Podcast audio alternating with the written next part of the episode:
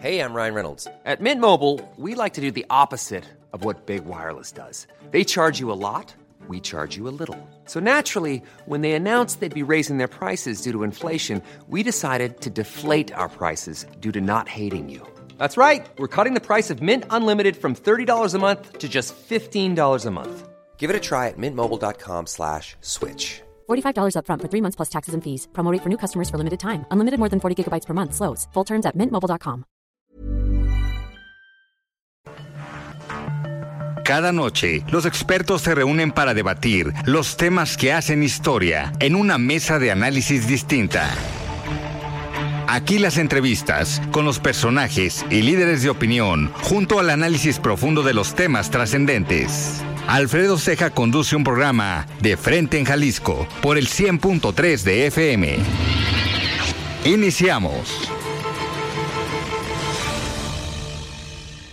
Hola, ¿qué tal? Muy buenas noches. Bienvenidos a una emisión más de De Frente en Jalisco, aquí en Heraldo Radio Jalisco. Hoy miércoles 7 de diciembre quiero agradecer, como todos los días, en los controles técnicos a Antonio Luna y a Ramón Luna, en la producción y redacción de este espacio a Ricardo Gómez y recordarles nuestro número de WhatsApp para que se comuniquen con nosotros, el 3330 1779 66. El día de hoy vamos a tener aquí en entrevista a dos diputadas locales de Movimiento Ciudadano, Priscila Franco y Selenia Contreras. Además, vamos a escuchar el comentario de Sofía Pérez Gasque.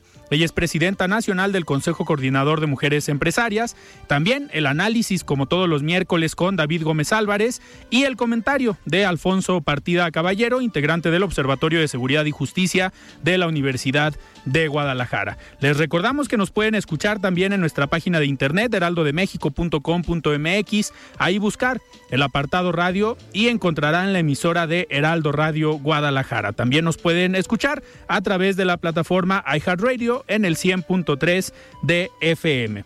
Y antes de iniciar esta entrevista, vamos a escuchar el comentario de Sofía Pérez Gasque, presidenta nacional del Consejo Coordinador de Mujeres Empresarias. Estimada Sofía, ¿cómo estás? Buenas noches. El análisis de frente en Jalisco. Gracias por este espacio nuevamente para el Consejo Coordinador Mujeres Empresarias. Quiero compartirles a todo el empresariado que nos escucha y por supuesto liderado por mujeres que hace unos días, el 18 de noviembre, finalizó la COP27 en la ciudad egipcia de Sharm el Sheikh. Esta gran junta a nivel internacional tiene como objetivo evaluar las medidas propuestas por 197 países comprometidos a combatir la crisis de calentamiento global. A las mujeres empresarias nos interesa lo que México está hablando a nivel internacional porque eso afecta la certidumbre o incertidumbre que tengamos para que el mercado mexicano y por supuesto el extranjero esté estabilizado y nuestros negocios sigan vendiendo, creciendo, nuestras MIPYME sigan generando ventas y por supuesto podamos mantener la economía de nuestros negocios y de nuestras casas. Les comparto que México anunció un reajuste de la meta de reducción de emisiones a un 35% para el 2030. ¿Qué significa esto? que México fue y dijo a nivel internacional que va a hacer proyectos en conjunto con Estados Unidos que representan una inversión de 48 mil millones de dólares que va a ir encaminado a la generación de energías con baja huella de carbono. ¿Y estas energías cuáles son? Las renovables y las limpias. Sin embargo, siempre es importante mencionar que el gobierno actualmente ha eh, ido obstaculizando el funcionamiento de plantas solares y eólicas en estos últimos cuatro años. Entonces, quiere decir, y queremos estar informadas, si es que el gobierno ha cambiado su decisión y entonces apostará por las energías limpias en nuestro país para dar cumplimiento a este a esta propuesta que puso en esta Junta Internacional, la COP 27 en conjunto con Estados Unidos o cuál va a ser el tratamiento. Esto, por supuesto, a todas y todos nos interesa, ya que cada una de las decisiones que se hagan en congruencia dan certidumbre a nuestro país y, por supuesto, las inversiones, la macroeconomía, esto que pasa a nivel mundial y nacional, pero la microeconomía, que es la que llevamos las mujeres empresarias, se ve afectada positiva o negativamente. Por supuesto, ustedes como empresarias lo sienten cada vez que van a comprar algún bien o servicio para su casa, para su negocio, en el aumento del costo y todo esto tiene que ver con eh, los cambios económicos que estamos viviendo a nivel nacional e internacional.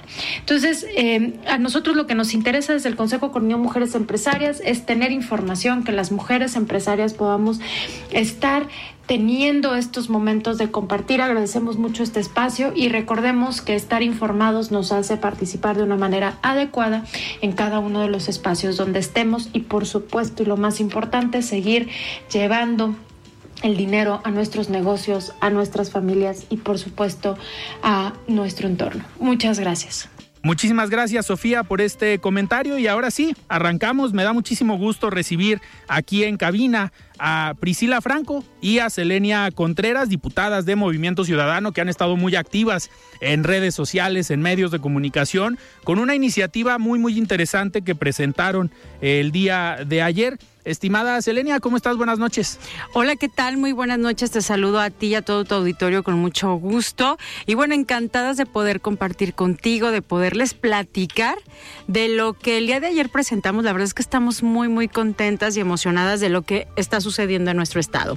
Eh, digo, para platicarte a grosso modo, lo que pretendemos hacer, eh, Priscila Franco y tu servidora, es derogar la ley que actualmente está vigente del adulto mayor. Y para esto eh, considero que hay que hacer un paréntesis. Desde hace 11 años no se le han realizado reformas profundas a esta ley. Quiero platicarte un poco qué era eh, lo que tiene la ley anterior.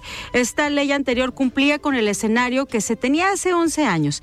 Se le han hecho algunas reformas, sin embargo, lo que necesita es una evolución jurídica.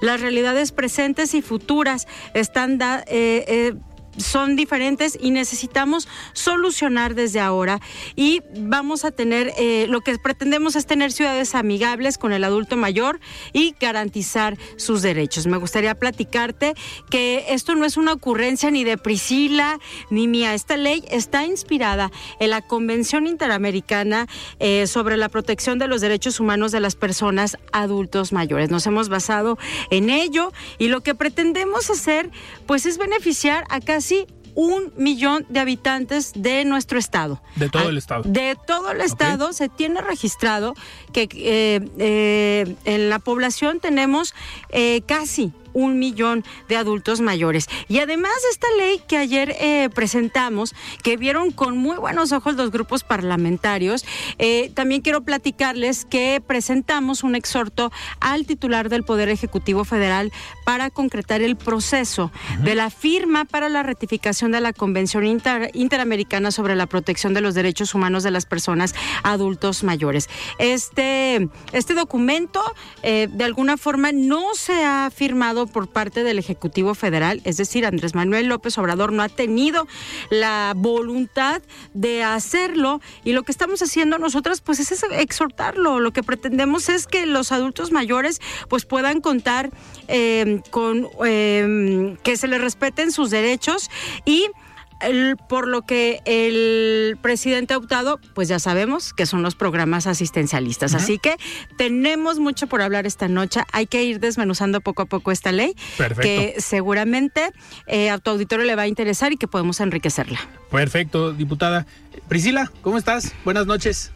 Muy buenas noches, Alfredo. La verdad es que como siempre me da muchísimo gusto saludarte, poder saludar a tu auditorio y gracias por darnos estos espacios porque para nosotras es súper importante que conozcan el trabajo legislativo que estamos haciendo, pero también la trascendencia de él. Claro. Hemos platicado en muchas ocasiones de qué es lo que le importa a las personas que están eh, en contacto con nosotros, que están, que pertenecen a nuestros distritos, a los que representamos y uno de ellos que la verdad debería de ser prioridad en la agenda de todos los gobiernos, de todos los congresos pero que poco se ha tenido, o sea, poco, poco se ha visibilizado las necesidades que tienen este sector tan importante. Ya lo decía mi amiga Selenia Contreras, el cuántas personas eh, existen adultas mayores en el estado de Jalisco. Y bueno, además hay unas cifras que son muy importantes, Alfredo, y te las quiero compartir. En 2018 había cerca de 9.1 millones de mexicanas y mexicanos adultos mayores. Pero la Comisión Nacional de Población ha hecho estimaciones que para el año 2050, este 9.1 de 2018 representaba el 7.2% de la población en ese entonces. Y la CONAPO ha hecho estimaciones que para 2050 será el 22% la población. Una parte. Imagínate, o sea, la verdad es que esto cambia completamente la pirámide poblacional y nos pone verdaderamente a pensar qué estamos haciendo en el hoy y en el futuro y qué estamos legislando para el futuro. Y no podemos perder de vista que ahí nos vamos a encontrar todas y todos, ¿no? Entonces, justamente la Organización de las Naciones Unidas ha dicho que esta va a ser la transformación social más importante del siglo XXI, ¿no? En nuestro país y seguramente en otros países, pero ¿qué nos toca a nosotras como legisladoras locales hacer? Y justo, perdóname. No, no, adelante, adelante. No, y justamente Selenia y yo, en este análisis que estuvimos haciendo de la legislación local, federal e internacional, nos damos cuenta que la legislación local ya no cumple con los estándares internacionales en materia de protección de derechos humanos, ni tampoco está ajustada a las necesidades actuales que están enfrentando todas y todos los adultos mayores, además con una pandemia, con muchas otras, una crisis económica y muchas otras cosas que requieren y hacen, o sea, hacen mucho más necesario el que podamos legislar al respecto. Y hacia allá iba mi, mi siguiente comentario, que no es nada más un aspecto social lo que se desencadena por parte de este sector de la población que, como bien comentan, no ha sido visibilizado. Muchas veces pensamos que es un tema económico, al menos el gobierno federal, con estos programas de adultos mayores o estos eh, apoyos que se dan, pues se piensa que con una mensualidad o con una, un monto económico al mes o cada bimestre, ya con eso. Pero este sector que es vulnerable, este sector que es importante y como comentas, en unos años va a ser una quinta parte de la población, nos hace preocuparnos en una dinámica distinta. Ya pasó en Estados Unidos, la pirámide poblacional se voltea, viene el tema de las pensiones, que es algo por lo que nos debemos estar preocupando desde ahora.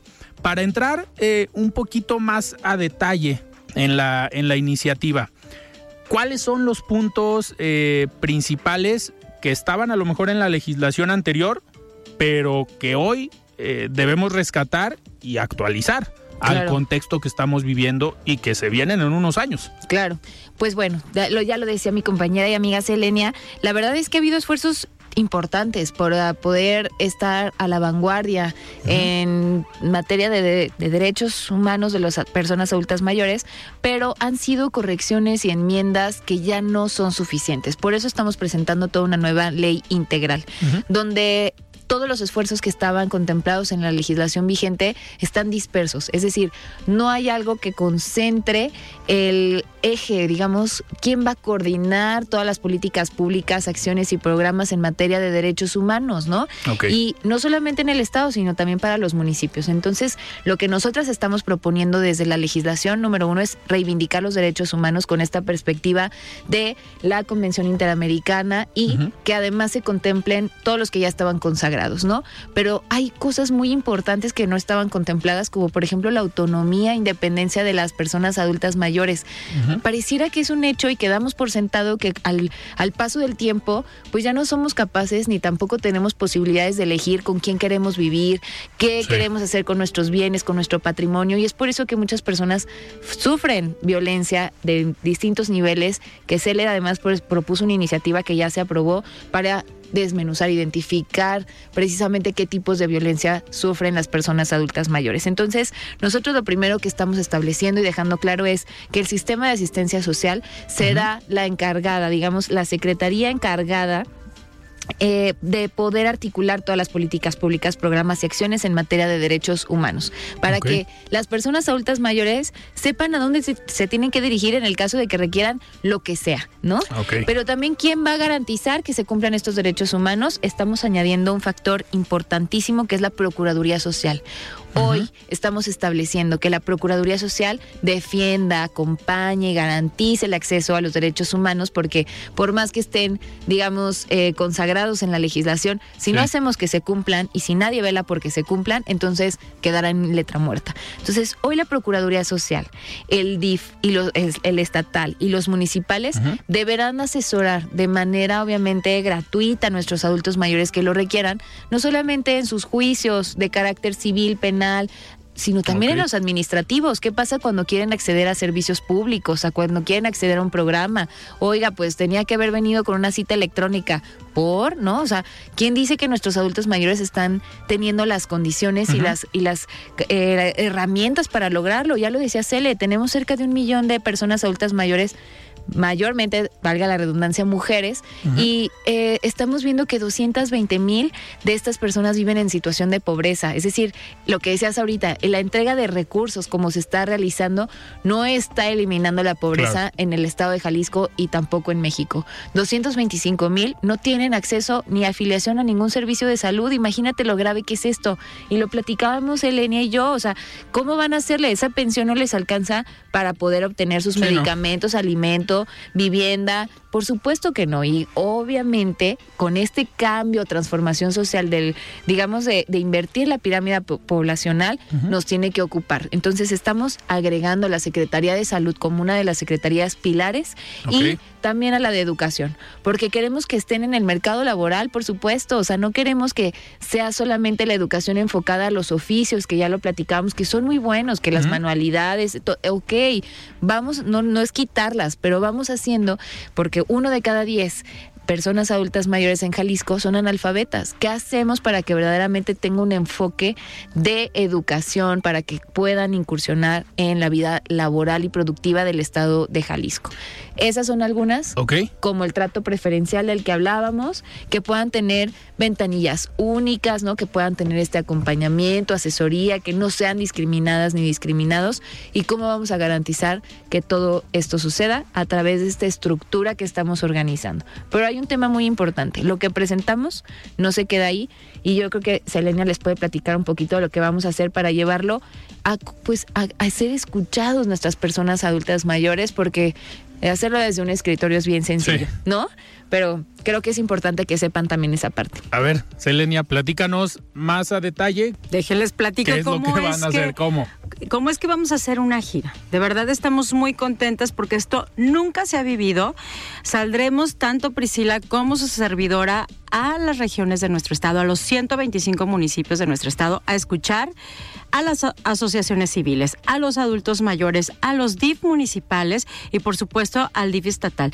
La verdad es que lo que queremos es recoger todas las necesidades, tener una ley donde se incluya toda necesidad, no importa si tú vives en la zona norte de Jalisco o vives en Zapopan, en Providencia.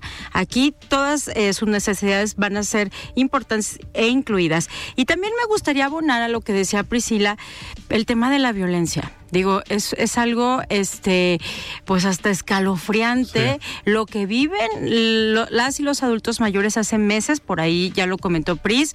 Yo eh, subí una iniciativa donde se estipule qué tipo de violencia viven los adultos mayores. Anteriormente no estaba estipulada, hoy ya fue aprobada y te puedo decir que la violencia psicológica, violencia física, violencia patrimonial, violencia económica, sexual, familiar y cualquier otra eh, forma eh, que puedan eh, ser ellos susceptibles y que dañe su integridad. Hoy ya la tenemos en la ley del Estado de Jalisco, pero lo que bien decía Pris, eran parches, algunos se agregaban, otros no. Hoy vamos a tener una ley completa e integral. Y si yo pudiera, si tú me dijeras, a ver, este, ¿cuáles crees que sean los puntos más importantes?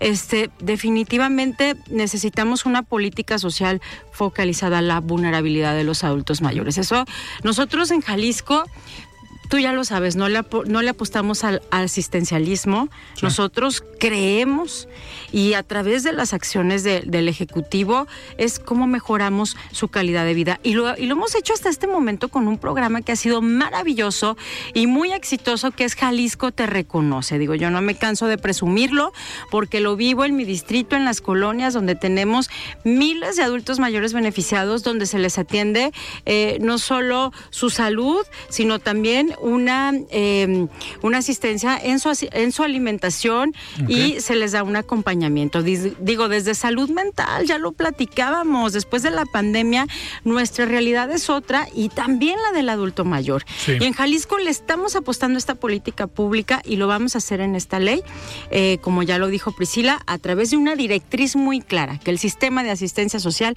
sea de donde emerjan las políticas públicas para los adultos mayores de Jalisco. Otro tema muy importante es la justicia geriátrica. Digo, ya lo hemos visto, los adultos mayores van y denuncian y te voy a platicar algunas cifras. Fíjate, yo que me metí mucho en este tema de, eh, de la violencia, te platico algunas cifras que son a nivel nacional. Se han registrado 34.200 denuncias, de las cuales el 57% de ellas eh, se inició por la Comisión de Delitos Patrimoniales, el 16% obedece a situaciones de violencia familiar, el 8% a denuncias eh, que fueron por lesiones, el 5% por amenazas, el 4% por homicidios. En Jalisco, pues no, no estamos eh, siendo ajenos a la realidad que ellos viven y por supuesto que se les va a dar un acompañamiento en toda eh, situación que pudieran ellos tener. De hecho, el día de ayer se lo platicaba Pris, este, que tuve una reunión con Juan Carlos Márquez, que es nuestro procurador, de cómo vamos haciendo equipo, cómo trabajamos codo a codo para que eh, pues ellos puedan eh, de alguna manera cumplir con su trabajo y a su vez ayudarle a este sector tan vulnerado que te digo que van y tocan una puerta y tocan otra puerta, pero les dicen vete para allá y la realidad es que lo que queremos es ayudarlos. Sí, que puedan tener un trato más digno, pero preferencial también. Totalmente. Mira, te platico algo que me sucedió la semana pasada. Fui a sacar el pasaporte de mi hijo y justamente atrás de mí llegaba un adulto mayor y, oiga, pues es que me voy a ir con un pariente a Estados Unidos y necesito mi pasaporte. Usted necesita sacar una cita electrónica. Oye, pero yo ni siquiera correo electrónico tengo. Entonces, son esos escenarios tan simples y tan cotidianos, pero que no estamos sensibilizados. Entonces, pues vamos a empezar desde lo mínimo, desde un trámite, desde sacar tu credencial del INAPAM, desde tu pasaporte, un acta de nacimiento, pero que ellos se sientan que tienen un espacio especial para... Que, alguien les puede ayudar ahí. Cuando les dices necesitas una cita electrónica, que puedan voltear con alguien que esté en el escritorio de al lado y que ahí le saquen la cita. Exactamente. Entonces, e, eso es a, lo que nosotros nos estamos aventurando. Y también platicarte a una participación activa. Los, adultos mayores de verdad son súper participativos, digo, lo vivimos a diario. Priscila y tus servidoras somos diputados de calle. O sea, de verdad nuestra agenda, no sé si ustedes la han visto a través de nuestras redes sociales. totalmente. Nos apasiona, este, nosotros no somos de las que regresamos solamente en época electoral. No, de verdad, para nosotros es un propósito de vida y es un placer estar cerca de las y los ciudadanos, porque justo en esos espacios es donde surgen las mejores ideas para nosotros poderlas plasmar en, en alguna iniciativa. Y justamente, pues nació así, porque eh, ya lo comentó Pris, pero decirte que Zapopan, Guadalajara y Tlaquepaque es donde está la mayor concentración de adultos mayores en el estado. Entonces esto no es una casualidad. Estamos obedeciendo a las necesidades de la población que en algún momento pues nos dio su confianza. Entonces, en ese sentido, lo que pretendemos este pues es incluirlos en la participación ciudadana y aunado a ello el tema de salud. ¿Qué tal? ¿Qué nos encontramos todos los días en las colonias? Digo, no es un secreto a voces que Andrés Manuel López Obrador, este, de alguna manera eh, dio una moneda de cambio con el seguro popular a la pensión que hoy de alguna manera eh, se les da a los adultos mayores, que dicho está de paso decir que ni siquiera es un recurso que les llega eh, pues de forma consistente. Sabemos que hay muchos problemas en la dispersión de este recurso y ya lo decíamos, imagínate que tienes a un adulto mayor con este con diabetes, con 2800 pesos les va a alcanzar para comprar su insulina, para ir a una asistencia médica, para no hay manera. En, ese sentido, nosotros le vamos a entrar con el tema de las clínicas gerontológicas, que me gustaría comentarles que Jalisco es un estado pionero en estas clínicas, contamos con cuatro en nuestro estado y lo que pretendemos pues es que tengamos más, que no solo eh, algunos sean los beneficiados, sino no importa dónde vivas, tú vas a tener una atención especializada con un médico que conoce de los padecimientos que pueden tener las personas adultos mayores. Y otro tema, pues la inclusión laboral, ya lo decíamos. Necesitamos eh, dotarlos de oportunidades, necesitamos jalarlos a la formalidad. A esa edad son muy productivos, tienen mucho que dar a la sociedad y tenemos que eh, dejar las garantías pues en esta nueva ley. Y es una forma de, eh, al menos en lo laboral, de llevarlos a la formalidad, de regresarles en unos años algo que puede ser útil, ¿no? Para su vejez o para digamos, los últimos años de vida de una persona que tenga la posibilidad de haber trabajado y que le regresen, que le regresen algo. Diputada, una pregunta antes de irnos a un corte.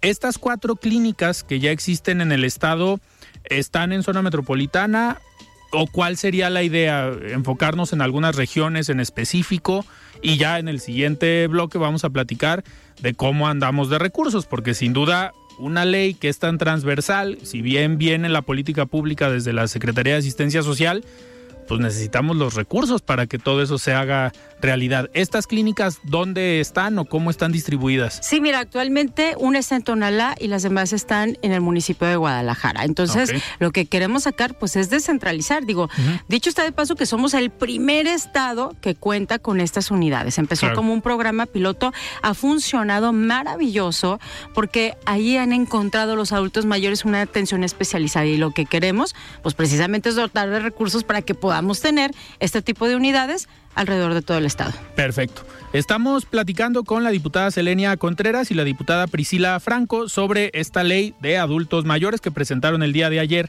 en el Congreso del Estado. Vamos a un corte y regresamos. Siga con Alfredo Ceja y su análisis de frente en Jalisco por el Heraldo Radio 100.3. Mesa de análisis de frente en Jalisco con Alfredo Ceja. Continuamos. Muy bien, estamos de regreso aquí en De Frente en Jalisco platicando con la diputada Priscila Franco y la diputada Selenia Contreras. Antes de continuar, vamos a escuchar el comentario de David Gómez Álvarez, él es analista político y nos comparte su opinión todos los miércoles. Estimado David, ¿cómo estás? Buenas noches. Buenas noches, Alfredo. Buenas noches al auditorio de Heraldo Radio pues para comentar el conflicto interno del partido Movimiento Ciudadano. Resulta que, un poco en, venganza, en revancha, los emesistas, a instrucción del gobernador Enrique Alfaro, decidieron hacer una protesta el día de la inauguración de la Feria Internacional del Libro. Como todos sabemos, fue una contramarcha que obstaculizó el ingreso. Say hello to a new era of mental health care. Cerebral is here to help you achieve your mental wellness goals with professional therapy and medication management support. 100% online. You'll experience the all new Cerebral Way, an innovative approach to mental wellness designed around you. You'll get a personalized treatment plan from a therapist, prescriber, or both in a safe and judgment free space. Your cerebral therapist or prescriber will outline a customized plan with clear milestones along the way so you can get to feeling your best. With Cerebral, you're not alone in your mental health journey. We're here to empower you to live a fulfilling life. So take that first step towards a brighter future and sign up today at cerebral.com slash podcast and use code ACasts to get 15% off your first month. Offer only valid on monthly plans. Other exclusions may apply. Offer ends July 31st, 2024. See site for details. How would you like to look five years younger? In a clinical study, people that had volume added with Juvederm Voluma XC in the cheeks perceived themselves as looking five years younger at six months after treatment. Look younger, feel like you. Add volume for lift and contour in the cheeks with Juvederm Voluma XC. Reverse signs of aging by adding volume to smooth laugh lines with Juvederm Volure XC. For important safety information and to find a licensed specialist, visit Juvederm.com. That's J U V E D E R M.com. Not for people with severe allergic reactions, allergies to lidocaine, or the proteins used in Juvederm. Common side effects include injection site redness, swelling, pain, tenderness, firmness, lumps, bumps, bruising, discoloration, or itching. There's a risk of unintentional injection into a blood vessel, which can cause vision abnormalities, blindness, stroke, temporary scabs, or scarring. Talk to a licensed specialist to find out if it's right for you. De los invitados internacionales, eh, desquició eh, los pasos peatonales y colapsó el, el, tráfico. En la marcha estuvieron secretarios, diputados, eh, dirigentes de este partido político y el resultado pues ya lo sabemos, un despropósito descomunal con una pésima reputación eh, eh, internacional para el gobierno pues un tanto parroquiano de Enrique Alfaro. Pero ahí no paró el asunto. El, el, el, el, meollo del conflicto al interior del Movimiento Ciudadano tuvo que ver con que fue tan burda la operación que el alcalde de Guadalajara, Pablo Lemus, en su ánimo de deslindarse, de diferenciarse de Enrique Alfaro, eh, equivocadamente llamó acarreados, eh, arrastrados a sus correligionarios y aunque es verdad, pues se excedió en las palabras y eso le valió una retaíla de reclamos por parte de muchos de estos eh, marchantes, contramarchantes y de otros más de su partido político y eso lo obligó a tener que rectificar en público en el seno de la Asamblea Nacional de este partido Movimiento Ciudadano y pedir disculpas públicas. Vamos a ver si realmente se la perdonan, si, se la fían, pero evidentemente Lemus, que tiene una ventaja muy grande sobre cualquier competidor, pues sí estiró la, la, la, cuerda más de lo debido y estuvo a punto de romperla. Me parece que tendrán que hacer una operación cicatriz si tanto el partido quiere a este candidato como este candidato necesita al partido. Y evidentemente en este eh, afloje, en este conflicto, creo que el gran ganón es Enrique Alfaro, el gobernador, porque quedó claro que él manda en Movimiento eh, Ciudadano en Jalisco. Desde luego, por encima de él está Dante Delgado, que es el coordinador nacional de este partido a nivel nacional. Entonces hay, digamos, tensiones y disputas entre estos personajes, Lemus, Alfaro, Dante Delgado, en torno no solo al control del partido, sino de cara a las elecciones del 2024. Así pues, Movimiento Ciudadano eh, entra en un conflicto interno a propósito de una marcha que le generó un gran costo externo. Hasta aquí mi comentario, Alfredo. Buenas noches, Heraldo Radio. Muchísimas gracias, David, por este comentario y continuamos. Eh, Priscila, platicábamos ahorita en el corte, nos quedó eh, eh, pues el, el, mensaje en la primera intervención de este programa que tiene el gobierno del estado que va enfocado en los adultos mayores, en un programa, digamos, completo. Jalisco Jalisco te reconoce. ¿Nos puedes platicar un poquito de en qué consiste este programa, pero también eh, un poquito, ya al ratito nos metemos a los números, porque esta política, esta iniciativa sin presupuesto, pues quedaría en la ley, como ha habido muchas, pero sabemos que también ahí va a haber un juego interesante. Claro que sí. Con muchísimo gusto les platico que este sí es, ha sido un programa innovador de esta administración, porque además cuando ingresa a partir de esta administración, tanto federal como estatal, cambian y la federación absorbe las políticas públicas en materia de adultos mayores como esto que es la pensión, ¿no? El programa de pensión que se les entrega, pero también nos dimos cuenta en Jalisco que no era suficiente. Como ya lo dijimos, estos programas está probado que no sacan de la situación de pobreza en la que viven y de la de abandono que viven muchas personas adultas mayores. eh, ya lo decíamos, ¿de qué te sirve tener tu pensión de 2.800 pesos si no puedes ir tu, por tu propia cuenta al médico, ¿no? Entonces el programa de Jalisco Te Reconoce es un programa que pretende abrazar de manera integral las necesidades que tienen nuestras personas adultas mayores, no solamente en, en citas médicas, que es lo más importante, ya lo decíamos, la cantidad tan importante en Jalisco de personas sin afiliación a algún tipo de servicios de salud, pero también quizás nuestros adultos mayores ya no van, ya no caminan, ya no tienen actividad física, porque es normal, los zapatos incomodan, duelen. Claro. Y entonces esto hace que sus vidas se, se, conviertan en más sedentarias. Entonces se les dan zapatos especializados para las personas adultas mayores uh -huh. para que puedan estar cómodos y cómodas y que no, no, no paren su vida por un asunto de falta de recursos para comprar unos zapatos adecuados a sus necesidades. Sí. Aparatos funcionales, si necesitan sillas de ruedas, si necesitan lentes, si eh, necesitan un bastón, alguna necesidad específica, este programa las cubre todas, más estas atenciones de llevarte hasta donde tengas que llevar, por ejemplo, a, a, donde tengas que acudir a tus citas o quizás un día de recreación.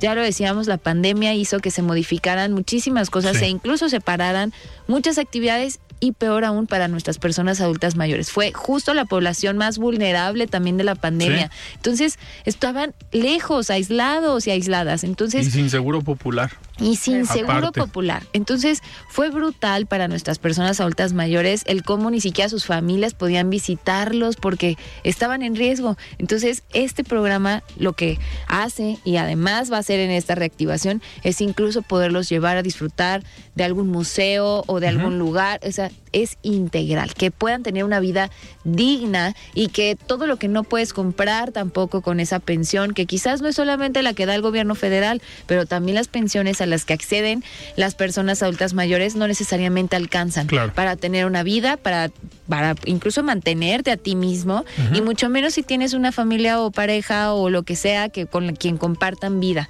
Claro. Y esto nos hace pensar también el qué teníamos que hacer nosotras también desde la ley para poder garantizar que hubiera una perspectiva de género. La perspectiva de género debe ser transversal también, el enfoque de derechos humanos, pero con perspectiva de género, porque esta falta de recursos y de acceso a sus derechos de salud, económicos y demás, se va si somos mujeres, porque lo vivimos en todas nuestras Sí. etapas de la vida, pero al alcanzar la vejez, digamos, cuando alcanzamos esta etapa eh, de adulta mayor, pues también tenemos menos acceso a pensiones, ya sea por el trabajo que hicimos, porque vivimos normalmente en la informalidad, porque nos dedicamos a ser cuidadoras, porque nos Sí. dedicamos a muchas otras actividades importantísimas, un rol importante y fundamental en nuestra sociedad, pero que no es bien remunerado y que no nos alcanza para tener también una vida digna, ¿no? Al finalizar nuestra etapa eh, en la vida. Y eh, pues también nos ponemos a pensar que también sufrimos las peores tipos de violencias, entre ellas la económica, la de salud, muchas otras cosas en materia de violencia y no es casualidad, ¿no? Esto no lo decimos, ya lo decía Selenia,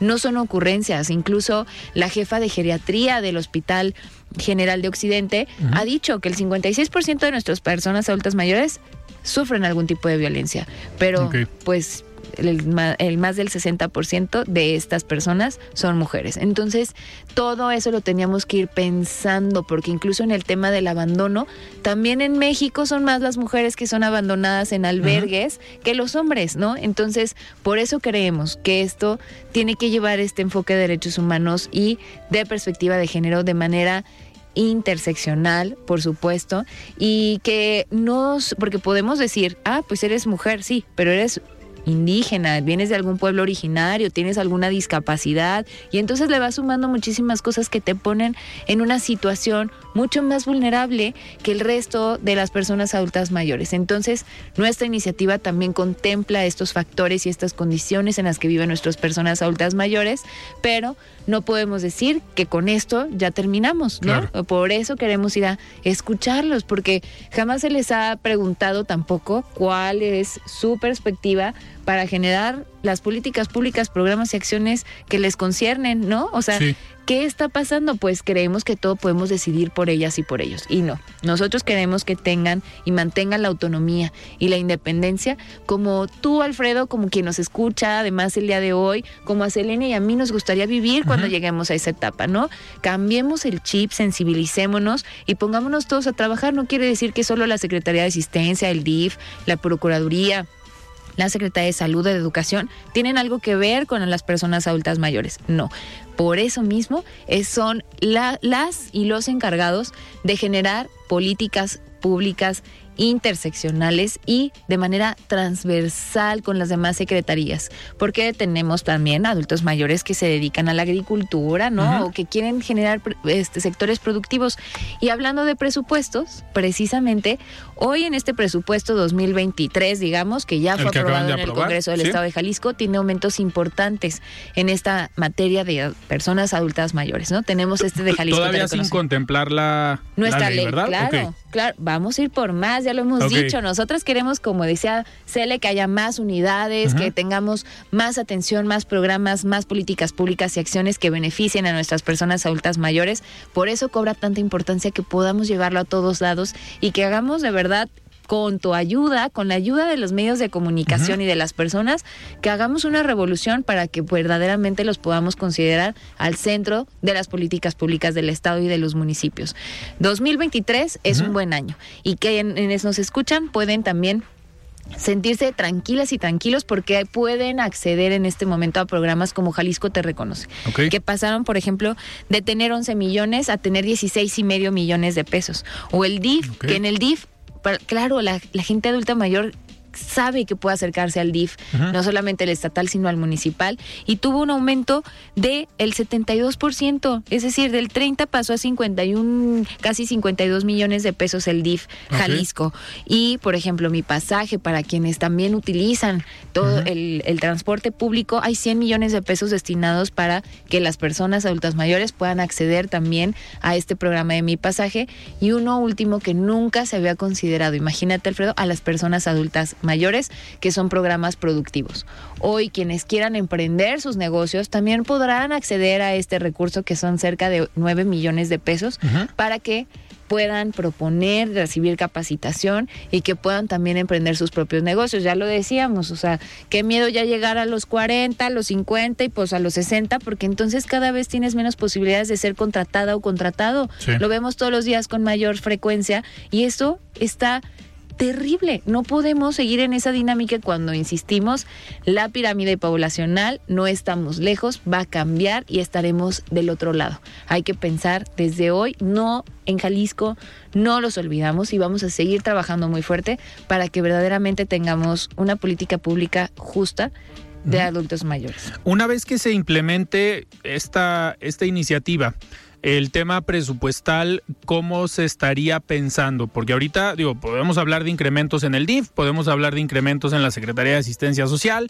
o en los proyectos específicos, pero si la Secretaría de Asistencia Social es quien va a marcar, digamos, toda esta política y a dirigir, entiendo, al DIF o a los diferentes, a las diferentes áreas, sería la misma secretaría la encargada de operar los recursos o si hay un programa con Secretaría de Educación, se le dan los recursos a Secretaría de Educación. ¿Cómo se estaría pensando? justo como lo mencionas en la parte última, es decir, la Secretaría de Asistencia Social va a ser la que coordina todas estas políticas públicas de manera transversal, interseccional y demás, pero definitivamente cada dependencia tendrá que hacerse cargo de los recursos públicos que habrán de destinar para poder operar y desdoblar, ejecutar esta ley. Porque, por un ejemplo, eh, de hecho, dentro de nuestras mesas de diálogo, tenemos considerados a las y los servidores públicos que habrán de tener eh, injerencia Claro. o, o que tienen que ver- tener la responsabilidad de dirigir y de ejecutar estas políticas públicas.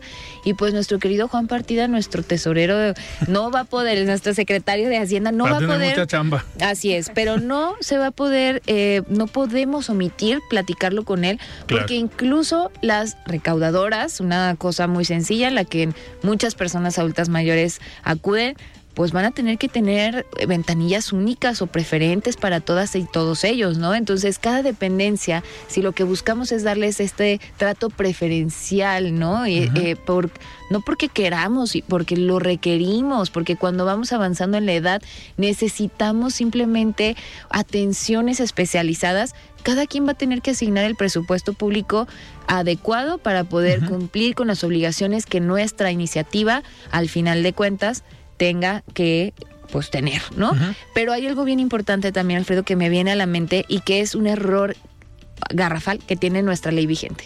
En este momento las sanciones, porque también tiene que tener presupuesto, pero también sanciones, ¿no? O sea, es decir, ahorita hablamos de ¿y qué pasa si no lo ejecutan de tal y tal manera? O si una o un servidor público pues se le ocurre no atender de manera claro. preferente o hacer un menoscabo, un daño a los derechos humanos de las personas adultas mayores, ¿qué va a pasar? Nuestra ley vigente tiene el gravísimo error de considerar como sanciones administrativas, y lo digo entre comillas porque ni siquiera son aplicables para funcionarios públicos, pero también para personas eh, físicas o para quienes no son servidores públicos. Imagínate que considera como sanción administrativa el abandono. ¿No? O el, ese tipo de violencias que, que son terribles y que no pueden ser consideradas el, el dejar a una persona abandonada, no darle alimentos, no darle atención médica. Eso, perdón, no es una sanción administrativa, eso es un delito y tienen que pagar con lo que marca el Código Penal por ese tipo de acciones u omisiones. Y nosotros estamos clarificando también muy Sí. en específico el área de sanciones para retirar lo que no consideramos que no, no son sanciones administrativas, y para que se vaya y se observe lo que dice el Código Penal nuestra, eh, nuestro ejercicio de Parlamento abierto va a enriquecer, estoy segura que va a enriquecer y nos van a dar más ideas y propuestas, pero también si vemos que es necesario por la gravedad de la situación en la que están viviendo, que deban de aumentarse las penas en el Código Penal, pues estamos a tiempo. Nos quedan, estamos pasando apenas el primer año de actividades legislativas y tenemos una ruta en la que vamos a trabajar con todas nuestras energías y fuerzas para que verdaderamente se tome en serio que ningún adulto mayor puede ser vulnerado en sus derechos y que necesitamos generar condiciones para que el día de hoy y el día de mañana podamos tener una vejez digna para las personas que ya le entregaron toda nuestra sociedad. Claro. Diputada Selenia, eh, hablan de un parlamento abierto, hablan de una dinámica para los próximos meses, supongo. Eh, ¿Cuánto tiempo están pensando cómo planificaron estas giras a los municipios? ¿Y cuánto tiempo se tardarán en escuchar todo eso para trasladarlo, analizarlo y trabajarlo y ya tener como todo el plan, digamos, bien estructurado? Eh, ¿cómo, ¿Cómo están pensando en esta parte? Mira, te platico un poquito. Sabemos que este es un proyecto muy ambicioso, pero sabemos que eh, vamos a tener muy buenos resultados. Mira, iniciaremos ya la próxima semana. Digo, sabemos que muchas personas ya saldrán de vacaciones, sin embargo, vamos a iniciar con los de casa. Vamos a trabajar, por, supuesto, con nuestro procurador, con nuestro secretario de Asistencia Social, con Alberto Esquer. Estaremos también trabajando la próxima semana con eh, nuestro secretario de Salud y vamos empezando desde lo macro hasta lo micro. Lo que pretendemos es en menos de cuatro meses salir a todo el estado. Ok. Eh, lo vamos a, ya lo hemos por ahí organizado por regiones y vamos a hacer una convocatoria masiva. Entonces, en cuatro meses, nos gustaría que en este Inter nos siguieras invitando para saber en qué estatus, en qué vamos y cómo es que nos ha ido con esta eh, eh, con este ejercicio de participación ciudadana que es novedoso y que sé que nos va a ir increíble. Y también me gustaría platicarles que eh, Jalisco está muy comprometido. Fíjate que hace un par de semanas platiqué con la directora Mari Carmen, quien es la directora del DIF Jalisco, de el, adulto mayor, y me platicaba de una certificación que están obteniendo los municipios por el ordenamiento territorial amigable con el adulto mayor. Actualmente contamos con el 75 de los municipios ya certificados eh, por la Organización Mundial de la Salud. Entonces, en esto le entramos todos, entramos nosotros como legisladores, por supuesto el gobernador, que nos ha dicho que este es eh, a un sector que él le apuesta y también los presidentes municipales están haciendo lo propio. Entonces, este, yo auguro que será una ley eh, que será eh, que estará muy enriquecida y que por supuesto cumplirá con las necesidades de todos los adultos mayores de nuestro estado. Y para poder sintetizar, pues ¿qué queremos? Ya lo decía Priscila, que vivan con dignidad, que vivan con autonomía, que participen, que las políticas públicas sean equitativas y con igualdad de género, de género que verdaderamente garantice que tengamos una vida digna en este estado. Si no lo hacen desde la federación, en Jalisco, sí lo vamos a hacer. Y es que va a ser muy interesante en estas giras que van a hacer porque digo, yo ya estoy pensando que las problemáticas en cada una de las regiones a lo mejor no son las mismas. O sea, puede haber regiones como, no sé, zona metropolitana, que las problemáticas puedan ser de accesibilidad, pero en el interior del estado puedan ser más de índole económico o de índole salud. Eh, creo que eso va a ser muy interesante y enriquecedor y por eso empiezan con este, con este trabajo. Con todo gusto, créanme, van a tener aquí el espacio para cada gira que nos estén eh, trayendo porque creo que es interesante eso, saber cuáles son las problemáticas de las y los calicienses, no nada más de los adultos mayores, porque seguramente se van a enterar de muchas más cosas en estas, en estas visitas eh, y va a estar aquí abierto el micrófono. Nos quedan dos minutos antes de despedirnos, se nos pasó volando el, el programa. Sí, qué padre. ¿Qué nos pueden decir? Selenia. Pues mira, ya por último agradecerte por el espacio y decirte que eh, estoy muy emocionada. Yo sé que a través de estos meses vamos a traer buenas nuevas a todo tu auditorio y por supuesto a ti. y, y Sabemos que es ambicioso, a veces parece una carta al niño Dios, pero yo estoy segura que con la voluntad de los grupos parlamentarios y por supuesto de, de nuestro gobernador, vamos a cristalizar todas estas ideas en políticas que nos ayuden a todas y a todos. Perfecto, muchísimas gracias por estar hoy aquí en De Frente en Jalisco. Gracias. Gracias, Alfredo, de verdad, por una vez más darnos este espacio para poder comunicar el trabajo legislativo. Y bueno, desde mi trinchera y desde la, estoy segura, desde la, la trinchera de Selenia, pueden contar con nosotros. Hay en los distintos medios y formas en las que cada quien quiera y pueda, háganos llegar sus observaciones, inquietudes e ideas. Necesitamos de sus, de sus manos, necesitamos de su Claro. apoyo, porque es la única manera en la que, insisto, vamos a poder lograr que en Jalisco se generen cosas distintas y le pongamos la muestra al resto del país de cómo desde lo local se construyen las políticas públicas más sólidas para que verdaderamente podamos vivir y disfrutar de una vida digna y en este caso de una vejez con dignidad. En Jalisco no los olvidamos, vamos a seguir trabajando y precisamente dándote a ti con la metodología y fechas específicas para que nos ayudes a comunicarlo. Claro. Tú, los medios de comunicación son vitales también para nosotras para comunicar y llegar a la gente que queremos llegar. Gracias. Per- perfecto, muchísimas gracias Priscila Franco y Selenia Contreras, diputadas locales de Movimiento Ciudadano.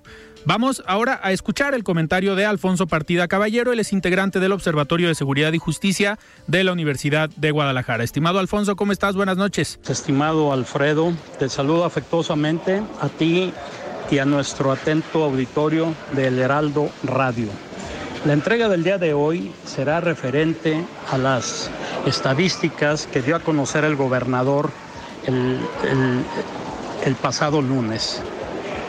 Enrique Alfaro nos vuelve a sorprender con una serie de estadísticas eh, todas de ellas inexactas y manipuladas, ya que afirma que bajaron a la mitad los robos, hágame usted el favor, a la mitad los robos de alto impacto o delitos de seguimiento especial en el acumulado de enero a noviembre del 2022 con respecto al mismo periodo del 2018. O sea, eh, son sus mismos números, pero solo los que a él le convienen, porque los delitos de seguimiento especial son los que él determinó y en la fecha en que se le ocurrió. Esto es noviembre 2022 con respecto al mismo periodo del 2018, lo que es totalmente incorrecto e ilógico que rompe con un método científico y coherente. Los comparativos para que tengan valor metodológico deben de ser de mes con mes, de año con año o de periodo por periodo, de un delito en particular y no de, de ocho delitos que posteriormente nunca vamos a saber cuál es el que, el que estamos contrastando. Eh, nos habla de una reducción del 52.8% en ciertos delitos. Esta rebaja, estimado Alfredo, no la tiene ni Obama, y menos algún otro país de el orbe. Algunos países a lo máximo han bajado el 6% anual. Esto es de periodo a periodo. Y como ejemplo está lo que sucedió en Nueva York con la cero tolerancia eh, de, de Giuliani, donde hubo una disminución sostenida por cerca de tres años del 10%. Pero esto es con todo el peso del Estado, de un Estado como, como, como el de Nueva York, eh, y una ciudad tan grande como, como lo es esta misma. ¿no? El gobernador Enrique Alfaro, tras asegurar que debido a la estrategia policial eh, aplicada en la entidad, cuando la verdad es que la única estrategia en Jalisco es la que no existe. Esto se debe de llamar política criminal, pero en eso ni el fiscal ni los jefes de la policía conocen de qué se trata. Y para muestra de ello, eh, es que los debates que se debieran de hacer públicos los hacen a puerta cerrada con sus cuates. Y las ruedas de prensa son en las oficinas del gobernador, donde no hay preguntas y menos respuestas. Esto es lo lamentable del caso. En este último reporte, los resultados arrojados, dice Alfaro, que son muy positivos. Así, entrecomillado, señalando que los homicidios también están bajando lo que es totalmente falso. Basta y sobra con hacer un comparativo eh, correspondiente para contrastar los primeros 47 meses del gobierno de Aristóteles con los 47 meses del gobierno de, eh, del mismo Enrique Alfaro. Eh, por ejemplo, En el delito que presume Alfaro, que es de robo, que bajó el 52%, esto es totalmente falso, ya que con Aristóteles se cometieron 161.096 delitos de robo, eh, mientras que con Enrique Alfaro 227.293, esto es 66.000 robos más. Y en, el total total de delitos registrados, Aristóteles en el mismo periodo fue de 426.054 delitos registrados, mientras que con Alfaro fueron 532.432, más de 106.378. Las estadísticas, eh, querido Alfredo, son instrumentos para tomar decisiones. Eh, pero deben de ser lo más apegados a la realidad. Pero, pero Alfaro manipula y miente lo que al tomar una decisión traerá como consecuencia un resultado catastrófico que pagaremos los ciudadanos en Jalisco. Hasta aquí mi comentario. Muchísimas gracias Alfonso por este comentario y nosotros nos despedimos, nos sintonizamos el día de mañana. Yo soy Alfredo Ceja, muy buenas noches. Alfredo Ceja los espera de lunes a viernes a las 9 de la noche para que junto con los expertos y líderes de opinión analicen la noticia y a sus protagonistas. Esto fue De Frente en Jalisco, otra exclusiva de El Heraldo Radio.